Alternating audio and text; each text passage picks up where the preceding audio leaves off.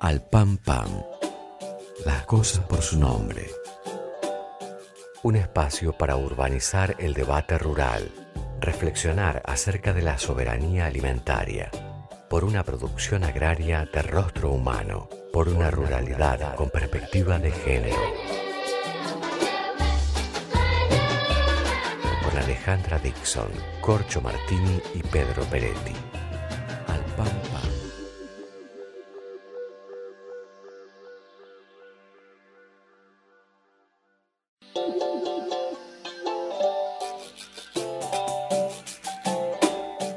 Bueno, gente, muy buenas tardes. Eh, hoy es el programa número 28 de Alpampan por Viento del Sur, la radio del Patria. Siempre agradeciendo a quienes hacen posible esto, que son Rita Cortese, Alejandro Basiliev y Mariana Ponce de León en la producción, eh, Julita Bastanzo en la coordinación general y en la operación Felipe Basualdo y Diego Cisternas. A todos ellos y a todas ellas, muchas gracias siempre por eh, hospedarnos en este espacio. ¿Cómo andan mis queridos compañeros? ¿Cómo anda eh, Corcho Martini? Bueno, muy bien, un poco cansado por las actividades realizadas y un poco preocupado por algunas cosas que creo que están pasando a nivel político, a nivel nacional, pero con fuerza para adelante. Sí, señor, vamos a salir de esta como hemos salido de tantas, ¿no? Sí, bueno, ya vamos a hablar de eso, de eso. ¿Cómo? No, cuéntenos ahora, ¿por, por dónde anda? ¿Qué, qué, en qué anda y qué nos va a contar hoy?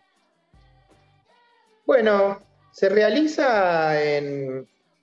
Hay una entidad que se llama Consejo Nacional de Agricultura Familiar Campesina Indígena, que contempla la ley de agricultura familiar, eh, que es un consejo creado por todas, participan todas las organizaciones de la agricultura familiar campesina indígena de nivel nacional, quiere decir que tengan trabajo a nivel nacional, que representan a muchos miles de familias y que la ley contempla y así se ejecuta, que son la contraparte institucional, la voz de la sociedad civil en relación con las instituciones del Estado que trabajan para, en, en ese sentido, con el sentido de la agricultura familiar.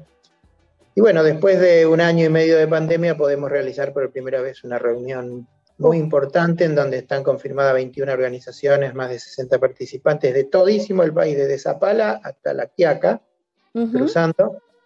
Y, y, bueno, donde vamos a trabajar eh, en función de proponer lineamientos generales para que sean tomados por el Ejecutivo en la función del diseño de políticas de Estado para, para este año y para el año que viene. Y yo soy el, soy el coordinador nacional el oh, coordinador nacional de ese, evento. Bueno, ya nos va a contar con más en, detalle, ¿sí? Por supuesto. Muchas gracias. ¿Cómo anda mi querido Pedro Peretti? ¿Cómo le va mi querido Alejandra Dixon? ¿Todo bien? bien? Bien, bien, Para que yo, para que no me identifique, digamos, con ningún rol específico de género, dice usted, querido. Sí, binario. Está bien, está bien, no binario, no binarie. Muy bien, ¿cómo anda usted? Muy bien, muy bien, muy bien. Excelente. Bien, bien, bien, bien. ¿Cómo, por, dónde, ¿Por dónde va a ir hoy usted? Y yo voy a tratar de contarle a nuestros queridos oyentes cómo nos fue en las elecciones, mm. cómo le fue a la mesa de enlace y cómo interpretó esta el resultado electoral. Voy a tratar de, teorizar sobre esas tres cuestiones que son eminentemente prácticas y que tienen que ver con parte del debate que, que estamos viendo hoy, ayer eh, que trajo esta, esta, este, este gran debate dentro del Frente de Todos. Mm, es fundamental, ¿no? Como, eh, eh, la precisión para interpretar este, los hechos de la realidad. Buenísimo. Vamos a tratar de interpretar los resultados. Los resultados, muy bien, excelente.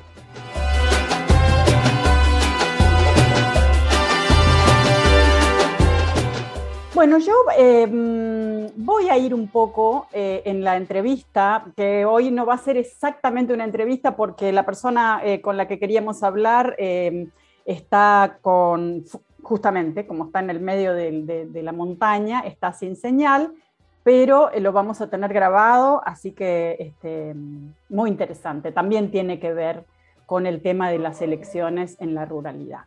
Pero yo quería este, arrancar em, hablando un poco de los aniversarios que ayer eh, se, conmemoraron tres fechas muy significativas eh, para la vida democrática y para los derechos humanos.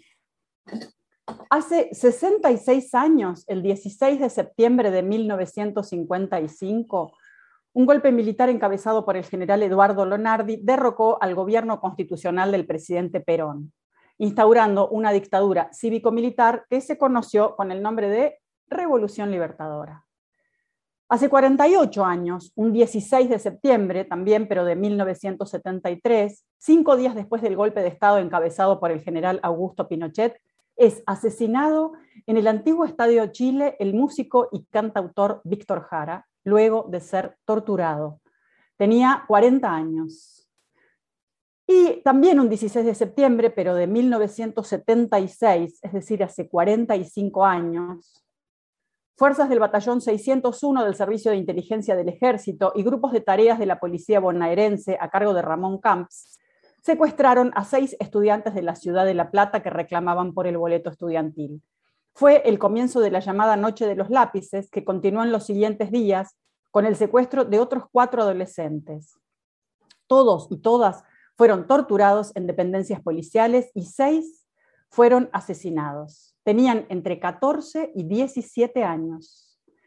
En 1998 se estableció esta fecha como el Día de los Derechos del Estudiante Secundario en Argentina y quedó incorporada al calendario escolar.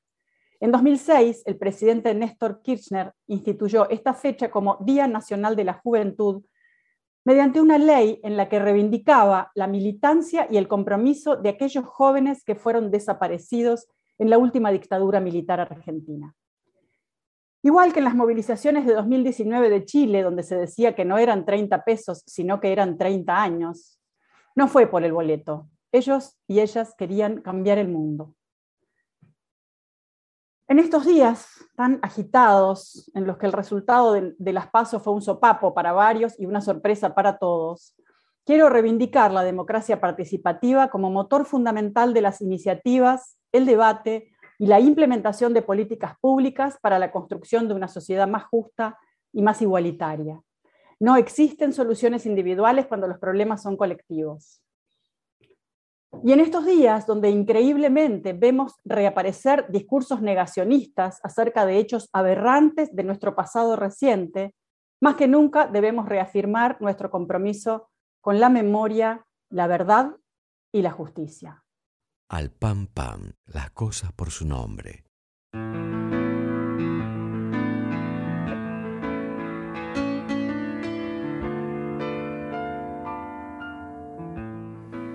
En esto de vincular em, democracia, derechos humanos, educación, proceso eleccionario em, y elecciones en la ruralidad, conversamos con Ricardo Lossi, él es docente en Junín de los Andes, eh, durante muchos años trabajó en una escuela donde van muchos chicos de las comunidades mapuches que viven en la escuela durante el año lectivo.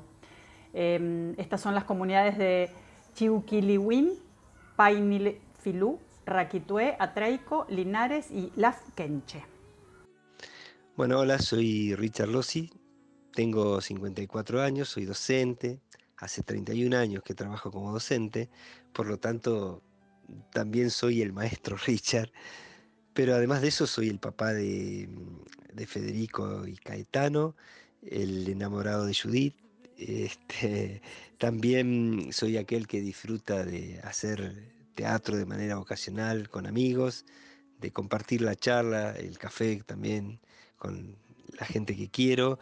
Em, también soy eh, quien por muchos años relató los partidos de fútbol de la liga local de acá de Junín. Soy el relator del pueblo, digamos. Y y bueno, y en alguna vez también eh, oficié como urnero, pero eso les voy a ampliar más adelante cuando entremos en el tema que nos convoca. Eh, les cuento que vivo en Junín de los Andes, que es un hermoso pueblo cordillerano situado al, sur de la provincia de Neuquén, muy cerquita del límite eh, con Chile y como todo pueblo cordillerano estamos rodeados de hermosas montañas con bosques de araucarias, este, tenemos el cielo estrellado más hermoso del universo todos los días del año, después también tenemos muchos ríos y lagos de aguas cristalinas y llenos de truchas, así que pueden venir a probarlas. Y por supuesto, lo que nos más nos destaca, el volcán Lanín, que es realmente majestuoso y es como el, centinela de nuestra ciudad. Eh, la verdad que si no lo conocen, no se lo pueden perder. Próximas vacaciones, agenden, pongan el papelito en la heladera, visitar Junín de los Andes.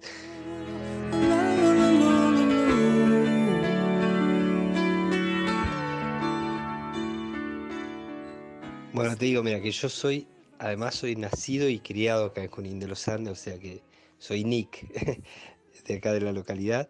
Y bueno, yo trabajé 22 años en la escuela salesiana Seferino Namuncurá, una escuela que trabaja con muchos chicos de las comunidades mapuches que vienen y viven en la escuela.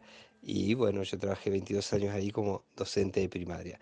En la actualidad estoy, me desempeño como, trabajo en la escuela secundaria EPET número 4 de Junín de como preceptor y en el Centro de Iniciación Artística número 3 de Junín de que es un centro em, de arte.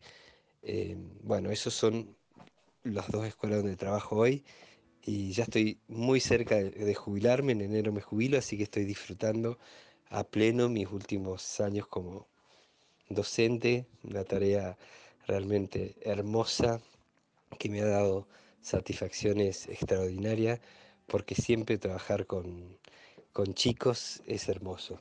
Uno eh, aprende a sensibilizar muchas partes que cree que, que, las tiene insensibilizadas y, al final se da cuenta que uno tiene que desarrollar eh, mucho la sensibilidad para poder llegar y captar y llegar a crear un vínculo fuerte porque no, sé, no, no concibo la educación sin vínculo. La educación, ante todo, es entrega, es entrega desinteresada y, bueno, y es amor. Básicamente, por sobre todas las cosas, es un acto de amor hermoso poder transmitir lo que uno sabe y, llenarse del conocimiento del otro también.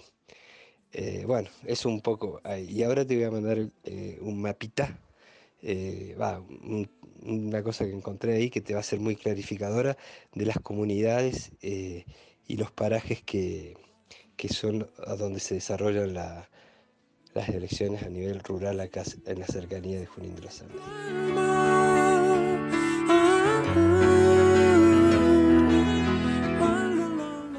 ¿Cómo es? Eh, ¿Qué es el oficio de urnero? ¿Y cómo, cómo es el proceso eleccionario en un lugar eh, como el, que vos vivís? Bueno, les contaba que mm, lo del oficio de urnero, que es un poco de lo que ustedes querían hablar, de cómo son las elecciones acá, en esta zona y sobre todo en el área rural. Eh, bueno, realmente mm, en época de elecciones el Correo Argentino contrata gente para el transporte de urnas.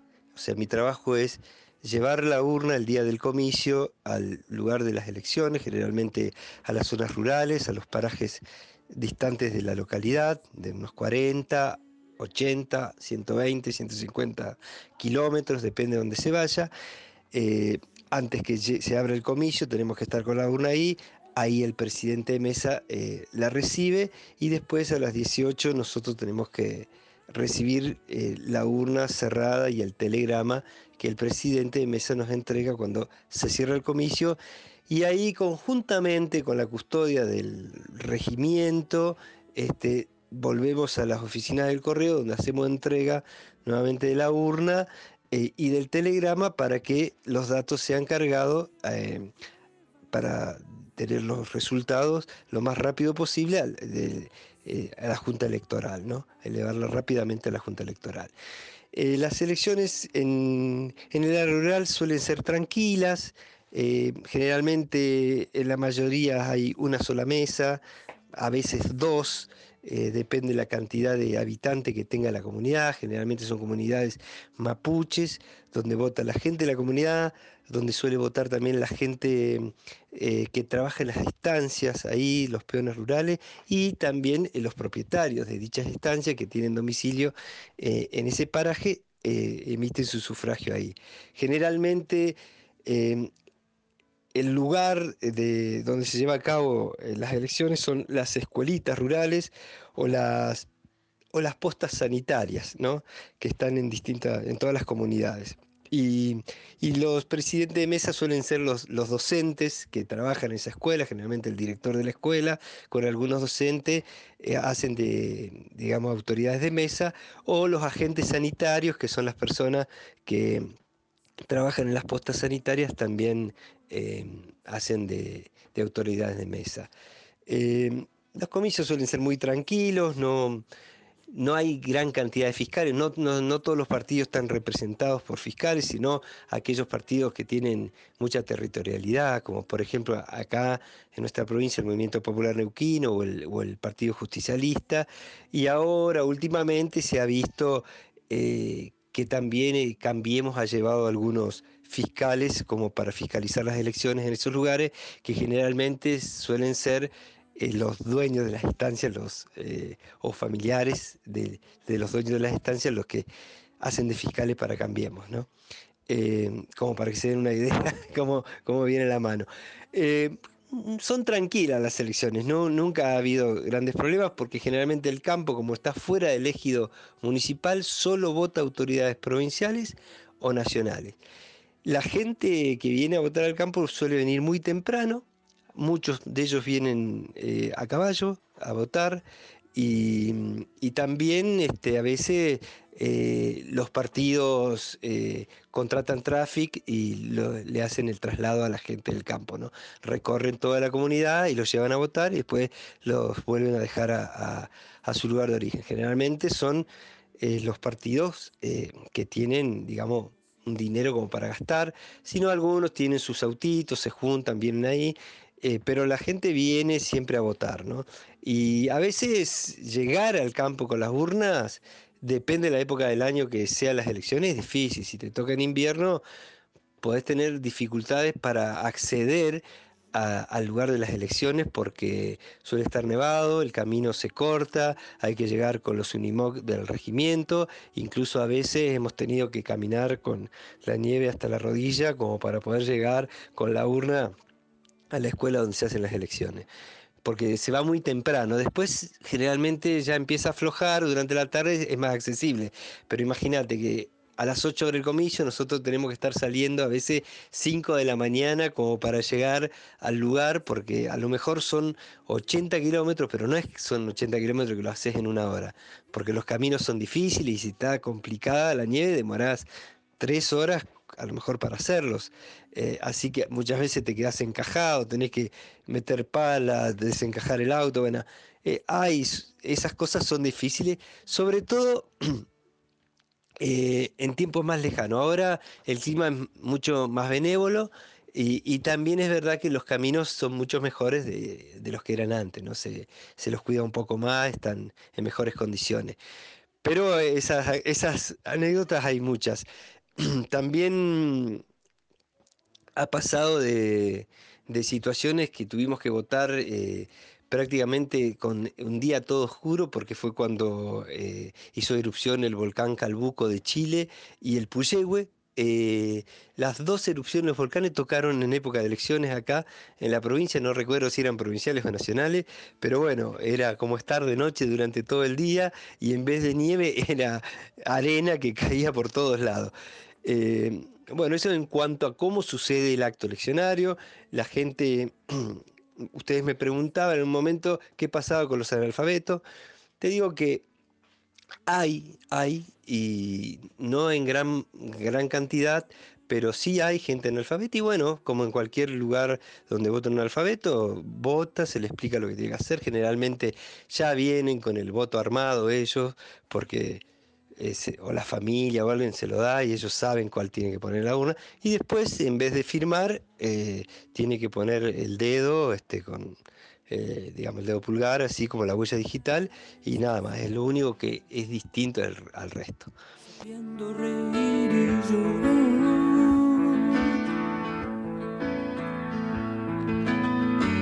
La lluvia borra la ¿Hay alguna anécdota que te acuerdes, que nos quieres compartir de cosas que hayan ocurrido en, el proceso eleccionario este año u otros años? Algunas anécdotas así de, las elecciones en el campo, bueno, eh, la verdad que ahora ya toda la gente eh, sabe cómo votar. Eh, ya no hay tantas cosas distintas. La gente de campo entiende, sabe muy bien lo que tiene que hacer en un acto eleccionario y lo hace muy bien. Pero en principio, cuando apenas se volvió la democracia, que todavía la gente pasaba en todos lados, pero en el campo aún más, es que solía venir gente mayor a votar. Recuerdo una que vino un señor, le dieron un hombre mayor, le dieron el sobre, entró al cuarto oscuro, salió, se retiró y no, no depositaba el sobre en la urna. Entonces lo llaman y dicen, no, no, tiene que traer el sobre acá. Y él decía, no, no, eh, el voto es secreto, decía. No, pero el sobre, ¿dónde lo dejó? No, no, el, voto es secreto, decía él, ¿no? Pero usted tiene que poner el sobre la urna, a ver si nos entendemos, le decía el presidente Mesa con toda la paciencia. No, el voto es secreto, decía él. Eh, ¿Y dónde dejó el sobre? Lo escondí. Entonces se tuvieron que levantar el presidente Mesa, los fiscales, para entrar al cuarto oscuro y buscaban el sobre por todo el cuarto oscuro, porque había mesas amontonadas, cajas, cosas que quedan de las aulas de las escuelas, y él parado en la puerta les, los miraba y les decía, ahí no está, ahí no está, hasta que encontraron el sobre, se lo hicieron depositar en la urna y bueno, le explicaron cómo era la situación. Esa fue una de las anécdotas que, que me recuerdo haber vivenciado. Después también recuerdo alguna vez eh, algunos señores que se ve que estaban dispuestos a votar en blanco y le había dicho a alguien que había entrado al cuarto oscuro primero que él que no habían votos en blancos en, en el cuarto oscuro. Entonces venían con un papelito, una hoja blanca así un, pedazo de hoja blanca en la mano y decían, no, porque a nosotros nos dijeron que no, no había voto en blanco, entonces queremos votar en blanco y vamos a poner este papelito en, adentro de la urna. Así que bueno, esas eran algunas de las anécdotas que, que han sucedido. Y la última que tiene que ver con las elecciones, pero es una anécdota muy divertida que me pasó a, a mí particularmente porque eh, me encuentro con con un ex alumno mío, un pibe que yo lo había tenido en cuarto, quinto grado, ahora ya ha hecho un señor que venía, él trabajaba como peón rural en una estancia y venía a votar. Y, bueno, me quedo hablando con él y le, preguntaba ¿no? a Eliseo, así se llamaba él, eh, divino, Eliseo, yo le preguntaba, porque nos quedamos charlando, me dice, ¿cómo le va maestro? Oh, ¿Cómo andás Eliseo? ¿Qué es de tu vida? Trabajo en el campo, qué sé yo. Y yo le preguntaba a quién votaba o a quién iba a votar. Y Eliseo eh, me explicaba, como me lo decía él, así, me decía, mire maestro, yo no sé mucho política, pero ahí el patrón eh, va siempre y dice que tenemos que votar a este, porque ese, con ese no va a ir bien a todo, si le va a ir bien a él, y si le va bien a él no va a ir bien a nosotros, porque si a él le va mejor, nosotros eh, vamos a aumentar los sueldos y que vamos a poder salir adelante. Y bueno, dice, pero yo eso ya lo escuché cuando el patrón se lo decía a mi padre, dice. Y mi padre se murió en el mismo rancho que vivió toda la vida y el único que cambiaba camioneta y viajaba era el patrón. Por eso yo no entiendo mucho política, pero lo que estoy convencido, maestro, me decía él así, lo que estoy convencido, me decía, es que no voy a votar al que me dijo el patrón. Y Eliseo, sin darse cuenta, creo que en su precariedad y todo, estaba dando una lección de conciencia de clase realmente enorme y bueno, me quedó grabada para siempre porque él tenía claro que podía votar a cualquiera, pero no al que le decía al patrón que los había engañado a su padre y a sus hermanos más grandes y a su abuelo y a toda la, la familia durante tantos años. Así que bueno, esas son un poco anécdotas que, que, he recopilado y que me acuerdo, y no quiero extenderme más, de, de un día de elecciones en el área rural, en las comunidades mapuches de acá, cercanas a nuestro querido Junín de los Andes. Y deberás plantar y ver así a la flor nacer. Y deberás crear si quieres ver a tu tierra en paz. El sol empuja con su luz, el cielo brilla renovando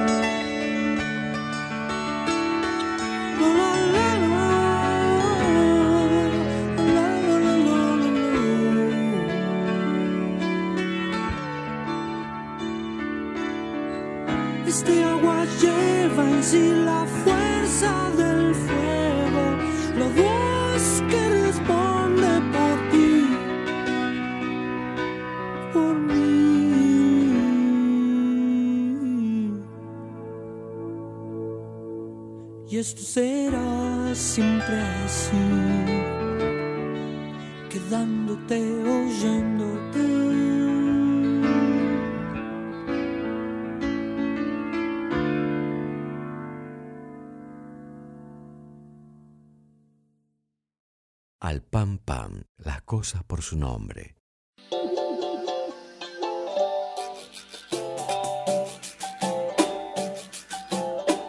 Bueno, em, muy interesante lo que nos contaba eh, Richard Lossi sobre cómo, cómo se viven eh, las elecciones en parajes tan remotos, cosas también que no son novedad respecto a cómo, cómo los patrones del campo instruyen a los peones y la conciencia sorprendente que algunos tienen.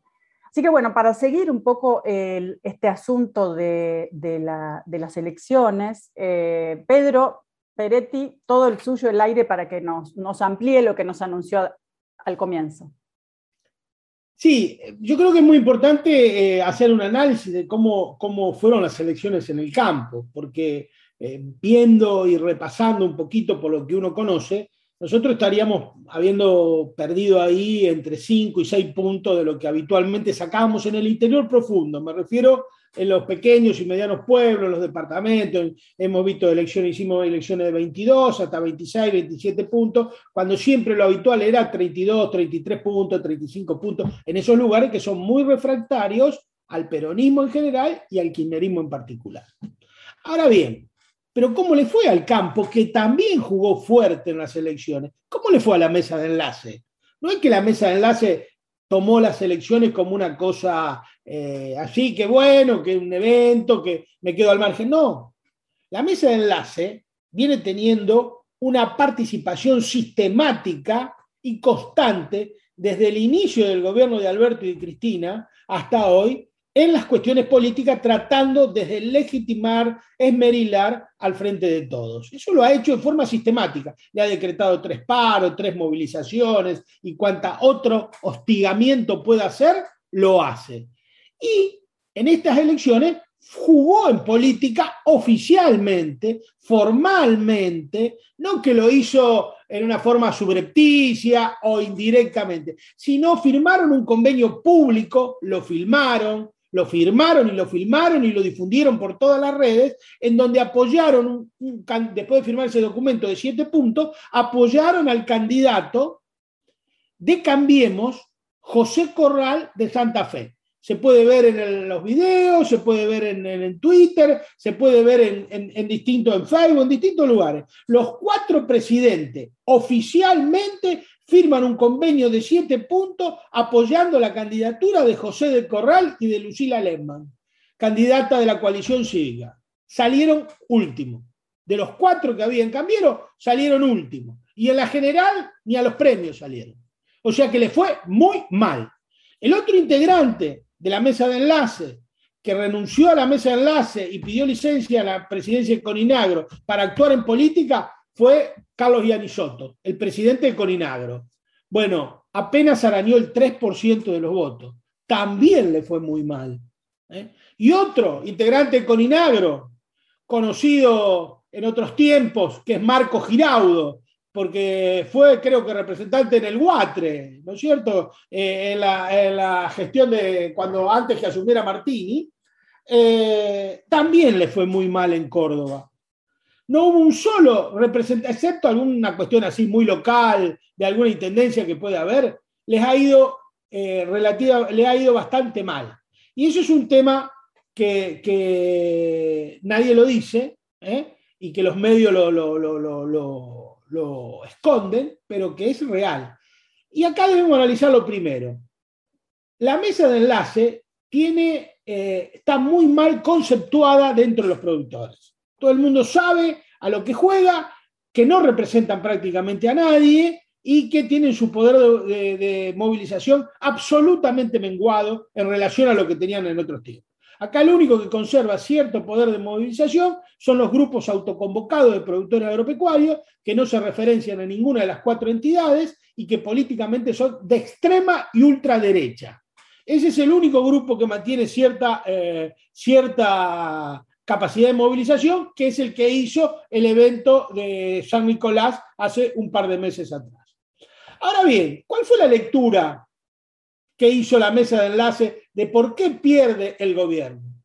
Y le achaca fundamentalmente la, pérdida del gobierno con, con, un aire de maestro ciruela, le dice, le dijimos que iba por mal camino. ¿Por qué iba por mal camino? Por las regulaciones del Estado y por el CEP. O sea que ellos hacen una lectura de que la mala elección del gobierno tiene que ver con eso. Y es justamente al revés. Si hay algo que podemos inferir nosotros desde acá, es que justamente nos fue mal en el gobierno por no tomar decisiones mucho antes con respecto al precio de los alimentos y de la carne y que por eso eso se impactó en la inflación, impactó en la baja del poder adquisitivo del salario y nos trajo consecuencias electorales. Es exactamente al revés. ¿eh? ¿Y por qué a nosotros nos fue mal? Nos fue mal, eh, no, no tan bien como en otras oportunidades en el interior profundo por dos motivos centrales. Dos motivos centrales. El electorado del interior profundo se divide entre un electorado rural-rural y un electorado rural-urbano. En el rural-rural siempre eh, al kirchnerismo le fue mal, siempre fue una minoría. Pero en el rural-urbano siempre le fue bastante bien y en algunos momentos le fue muy bien. ¿Por qué? Porque ese, ese, ese electorado urbano-rural está compuesto esencialmente por pequeños comerciantes. Y esos pequeños comerciantes fueron muy, pero muy afectados durante la pandemia. Uno lo ve acá en los pueblos chicos, estaba todo absolutamente cerrado y los comerciantes y los dueños de bares y de boliches que hay, que, que son casi de emprendimiento de subsistencia, estaban absolutamente desesperados por esa situación. Porque realmente la cuarentena en los pueblos del interior se cumplió a rajatabla. ¿eh? Fue muy, muy estricta y se cumplió. Eso también trajo un desgaste de esa situación económica de que trajo mucho fastidio en muchos pequeños comerciantes. Y el otro tema central son las jubilaciones. Eh, acá el principal núcleo etario que habita nuestros pueblos del interior profundo son los jubilados. Eh, los centros jubilados son las instituciones más numerosas. Y nosotros, y generalmente la inmensa, pero inmensa mayoría, el 95% de los jubilados que habitan en los pueblos profundos de la campaña argentina, son jubilados de la mínima. ¿Eh? Nadie que tiene una jubilación eh, muy buena o un buen pasar termina viviendo eh, en, pueblos pequeños del interior profundo, donde vivimos nosotros, por ejemplo. entonces, esos jubilados que tenían muy bajo su poder adquisitivo, también se quedaron en la casa y no fueron a votar, y si fueron a votar nos votaron en contra. Entonces, esos son los aspectos a mí que me parecía importante, estimados y queridos compañeros, eh, de destacar de la, elección de, las elecciones que pasaron. Que al campo también le fue mal, ¿eh? electoralmente hablando, que a nosotros nos fue eh, mal y que el principal problema está radicado en ese sector urbano-rural donde los comerciantes pequeños y minoristas y los jubilados son la inmensa mayoría de nuestra población.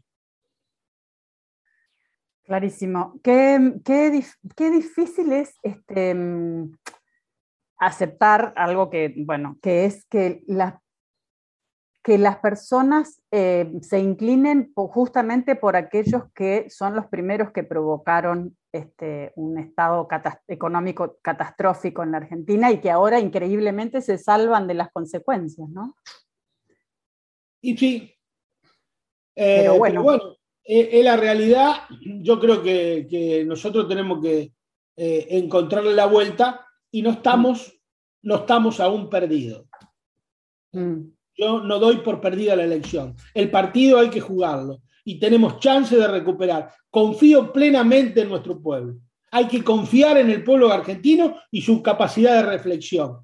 Mm. Yo creo que el pueblo nos va a dar una gran alegría el 14 de noviembre. Y hay que pelear y no hay que entregarse. Y no hay que pelearse entre nosotros. Ese es otro tema central. Pero eso es central.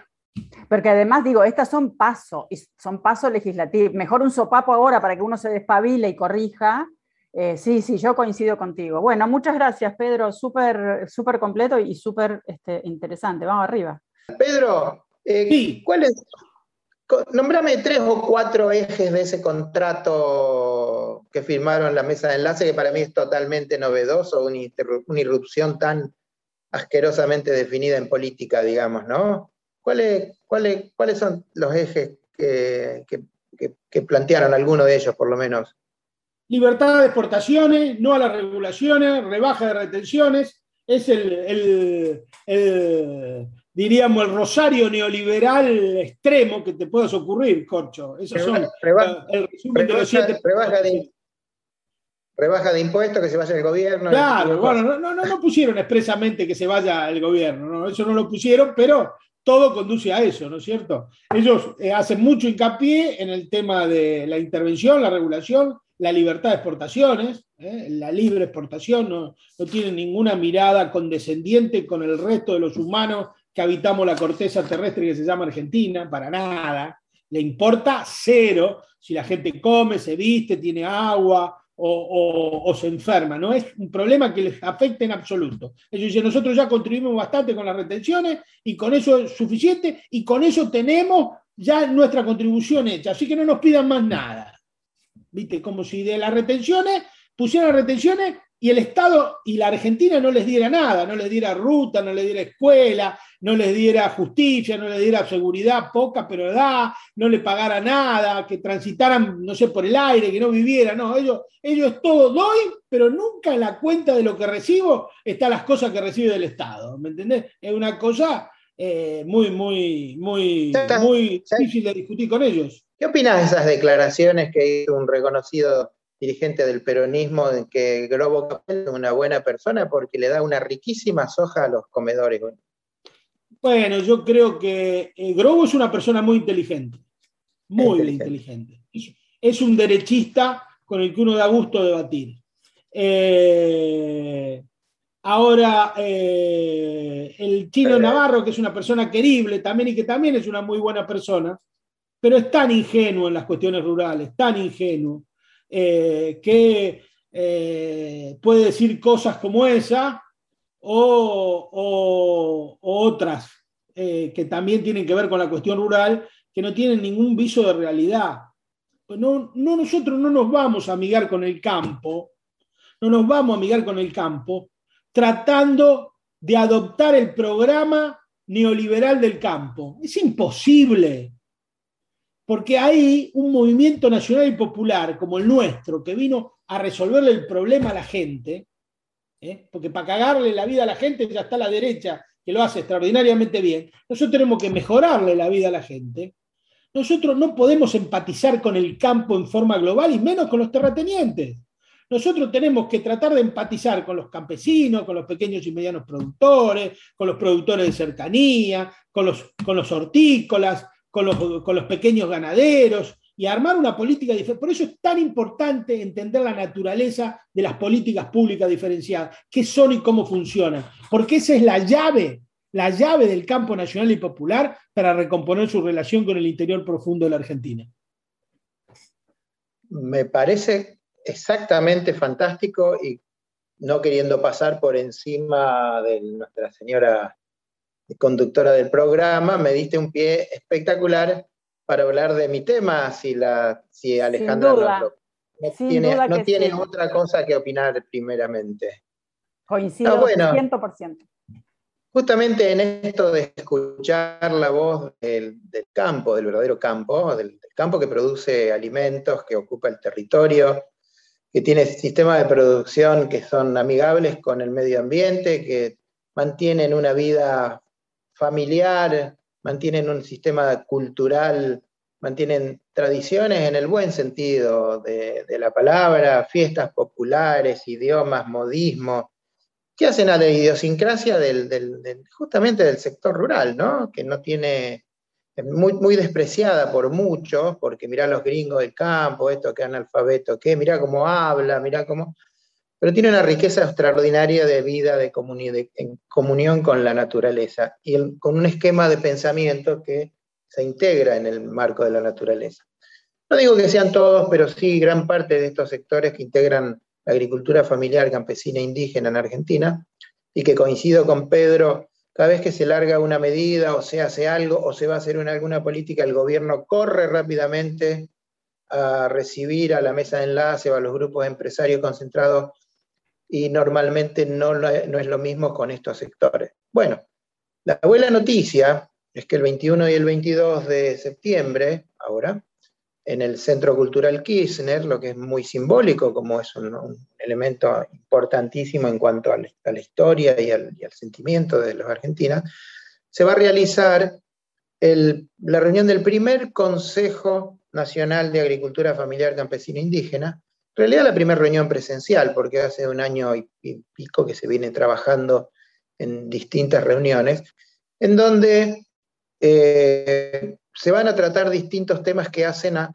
lo que piensan los sectores de la agricultura familiar campesina indígena, eso que producen los alimentos que detallé recién, que tendrían que tener en cuenta las políticas agrarias, las políticas de Estado del gobierno nacional, en función de potenciar y de fortalecer un sector como este, que es el sector, de la, que, estamos describiendo.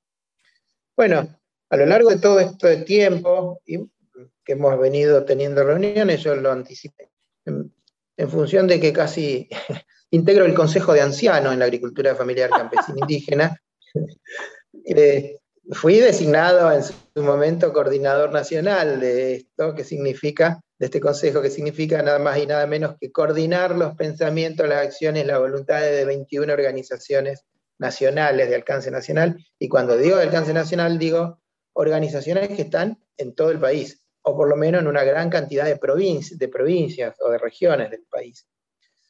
Y bueno, este, este 21 y, 22 eh, van a trabajar en comisión, en cuatro comisiones, eh, tan importantes como lo es tierra y territorio, lo que es agroecología, semillas y recursos genéticos, lo que es el tema de comercialización y lo que es el tema de arraigo, que contempla temas tan importantes como la infraestructura como la conectividad, como la posibilidad de industrializar el territorio y generar empleo eh, de calidad en el lugar, eh, la, posibilidad de cortar cadenas de comercialización, etc. Eh, bueno, retomo, ¿por qué estos temas? Porque son los temas que están en la agenda y que son la base general de la imagen de, que, de lo que son los, los, elementos centrales de esta política, tierra y territorio, por ejemplo, ¿Por qué tierra y territorio? Tierra y territorio porque tierra es el principal factor productivo y en donde, se asientan toda la, producción y se asientan lo social, donde se asientan las viviendas, donde se asienta... Y en Argentina hay un serio, serísimo problema en donde a lo largo de siglos, de años, de siglos, la tierra se viene siendo apropiada por los sectores concentrados que ya se han quedado con las mejores tierras del país y vienen arrinconando hacia sectores menos productivos, hacia sectores de más difícil trabajo, a los sectores de la agricultura familiar. Y territorio, porque los territorios tienen que una relación con los lugares en donde viven las comunidades originarias en Argentina. Territorios eran espacios en donde en forma comunitaria, en cuanto en forma colectiva, vivían numerosas eh, comunidades originarias que hoy, por más que se lo quiera ocultar o por más que por ahí se los trate de manera despectiva, ocupan un, son muchísimas personas y ocupan un papel importantísimo en la alimentación, en la sustentabilidad y en el cuidado y en el vivir en el, medio ambiente con la naturaleza. ¿Se me sigue escuchando bien ahora? Sí. y el, Tema de, el tema de agroecología es otro tema largamente debatido.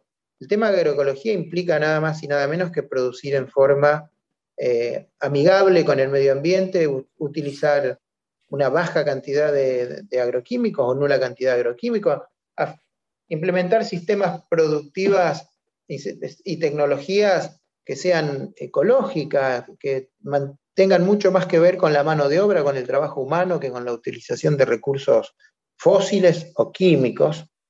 El porqué de las semillas nativas y criollas, porque las semillas junto con la tierra son otra de las bases de la producción de alimentación. Eh, y tienen en su interior, por, aunque no la veamos, cuando miramos un grano de maíz o miramos un grano de lo que sea, incorporado numerosas genes y numerosa información que fue siendo mejorada e incorporada por el trabajo de tantos años de agricultores y agricultores a lo largo de la historia, que tienen que ser protegidas, que tienen que ser cuidadas, porque esa genética es fácilmente apropiable por, mediante cuestiones legales, entre comillas, simplemente por modificar levemente, incorporándole algún que otro gen en, el marco de la transgenia, diciendo, bueno, como tiene este gen es mío, y que es un gran debate que está en la República Argentina y que tiene que ver con la ley de semillas y creaciones fitogenéticas, donde hay sectores muy concentrados, a diferencia de los sectores productivos relacionados a la agricultura familiar campesina indígena, que quieren tener la propiedad individual y por lo tanto cobrar patentes, cobrar derechos de uso, privatizar un recurso que es un recurso universal. Va a haber una gran lucha en el futuro y en el año que viene porque hay distintos proyectos de ley de, recursos genéticos, de semillas de recursos genéticos, y en donde vamos a tener que dar un gran debate. El tema de comercialización fue largamente debatido aquí. El tema de comercialización fue largamente debatido y tiene que ver con la accesibilidad a precios razonables por todos los medios que nosotros nos imaginemos de, los alimentos a la población en general, sobre todo los sectores de ingresos fijos, que no son menores. De los 45 millones de habitantes, más de 35 millones son de ingresos fijos. Esos sectores de ingresos fijos no tienen otro recurso que comprar al precio que les vendan.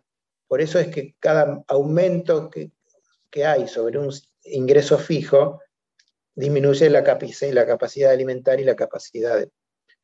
Y el tema del arraigo, otro tema fundamental, junto con la tierra, con la semilla, eh, es el lugar donde viven, donde se desarrollan y donde se mantienen todos los aspectos culturales, económicos, sociales, ambientales. Y es fundamental que dispongan de determinados elementos como son la conectividad, como son la posibilidad de juntarse a charlar, como son la posibilidad de tener vecinales, como son la posibilidad de tener los viejos cuestiones que había en los campos anteriores, en las zonas donde había eh, zonas donde se juntaban a hacer sociales y había bailes de campo y había tardes de compartir. Bueno, todas esas cosas, este grupo, este sector ansía a mantenerlas y a revertirlas. Eh, no es menor porque todas estas, cada una de todas de estos temas está amenazado por un sistema de concentración que provoca nada más y nada menos que desde el 1900 y poquito, en el 90 y pico, cuando asumió Menem hasta ahora, hayan desaparecido más de 250.000 unidades productivas de esta característica.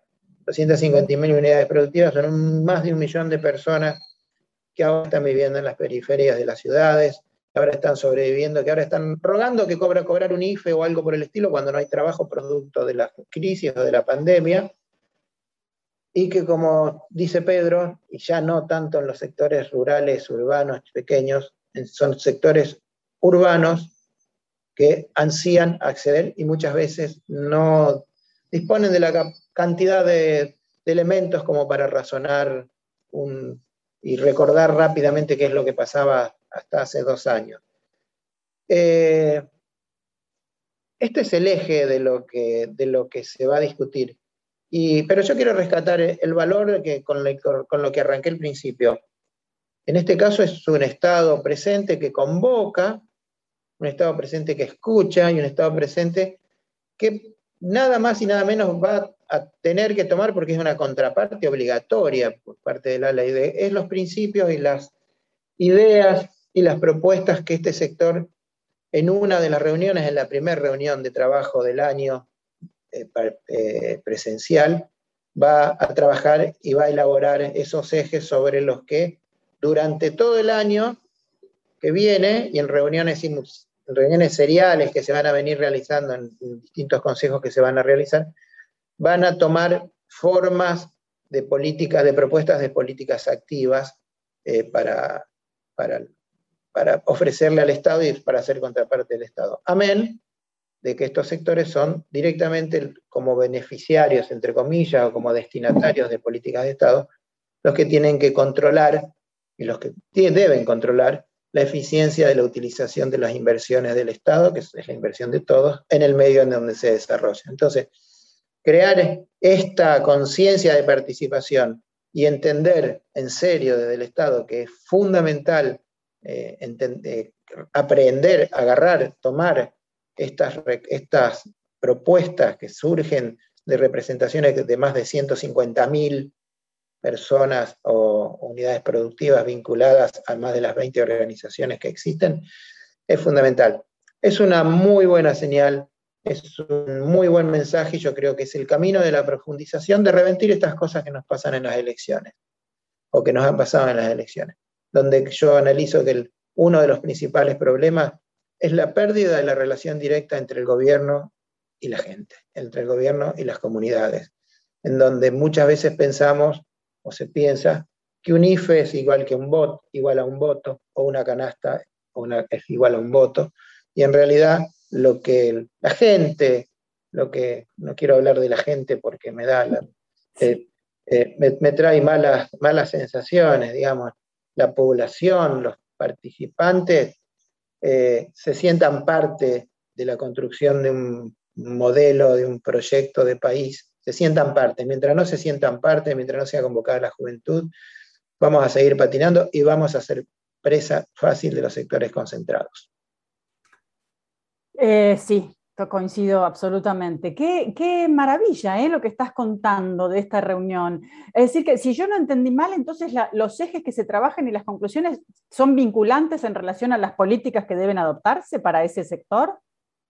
No es vinculante la ejecución práctica, pero sí son vinculantes los temas a tratar, que de hecho son temas que ya fueron tomados por, las, por, por los organismos en este caso el Ministerio de Agricultura, la subsecretaria, los ejes centrales, los ejes estratégicos de la Secretaría de Agricultura Familiar Campesina Indígena, justamente tienen que ver con estos temas. Pero la verdad que es, es algo, va, a mí me parece como ni en mis mejores sueños. supuse que iba a haber una, una, reunión de este tipo y un ámbito donde las organizaciones territoriales de, de la agricultura familiar campesina indígena tuvieran un ámbito de discusión y de proposición. La verdad que me parece precioso, precioso. Bueno, ya, ya nos contarás en un próximo programa, este, nos contarás de primera mano cómo fue, cómo, qué se habló, qué se dijo, cómo estuvo, y quién sabe podamos tener a lo mejor a, alguien este, también invitado, ¿no? Invitada o invitado. Y, bueno, y como, como conclusión seguramente vamos a tener testimonio de, de productores, de productoras que van a estar. Y como corolario de esto, el segundo día, digamos, después de trabajar todo un día y sintetizar propuestas, van a participar una serie de funcionarios de distintos organismos de Estado que tienen alguna vinculación con esto, el INTA, el INTE, el INASE, el INAES, Ciencia y Tecnología, Derechos Humanos, Cultura, que van a escuchar y van a interactuar con los mismos productores y productoras que van a trabajar escuchando lo que tienen para decirle. Divino, me parece impresionante. Claro, bien integral, bien integral y bien integrador. Bueno, golazo, Corcho, re, me encanta, me encanta. Bueno, gente, increíble, pero se nos pasó el tiempo que pensábamos que íbamos a, nada, que íbamos a tener más. Tenemos que despedirnos. Em, nos vamos eh, y, ustedes, la gente que nos escucha, no se vayan, que ahora viene también un súper programa que es Reseña Insumisa de Jorge Elbaum y Verónica Randi. Em, les recuerdo que este programa, eh, el nuestro, al pan pan, repite mañana sábado a las 9 de la mañana y luego se cuelga en el Spotify de la radio que es este Viento del Sur, y otras formas de comunicarse con la radio son el Instagram, el Facebook y el Twitter, arroba Radio del Patria, si por si quieren escribir, escribirnos.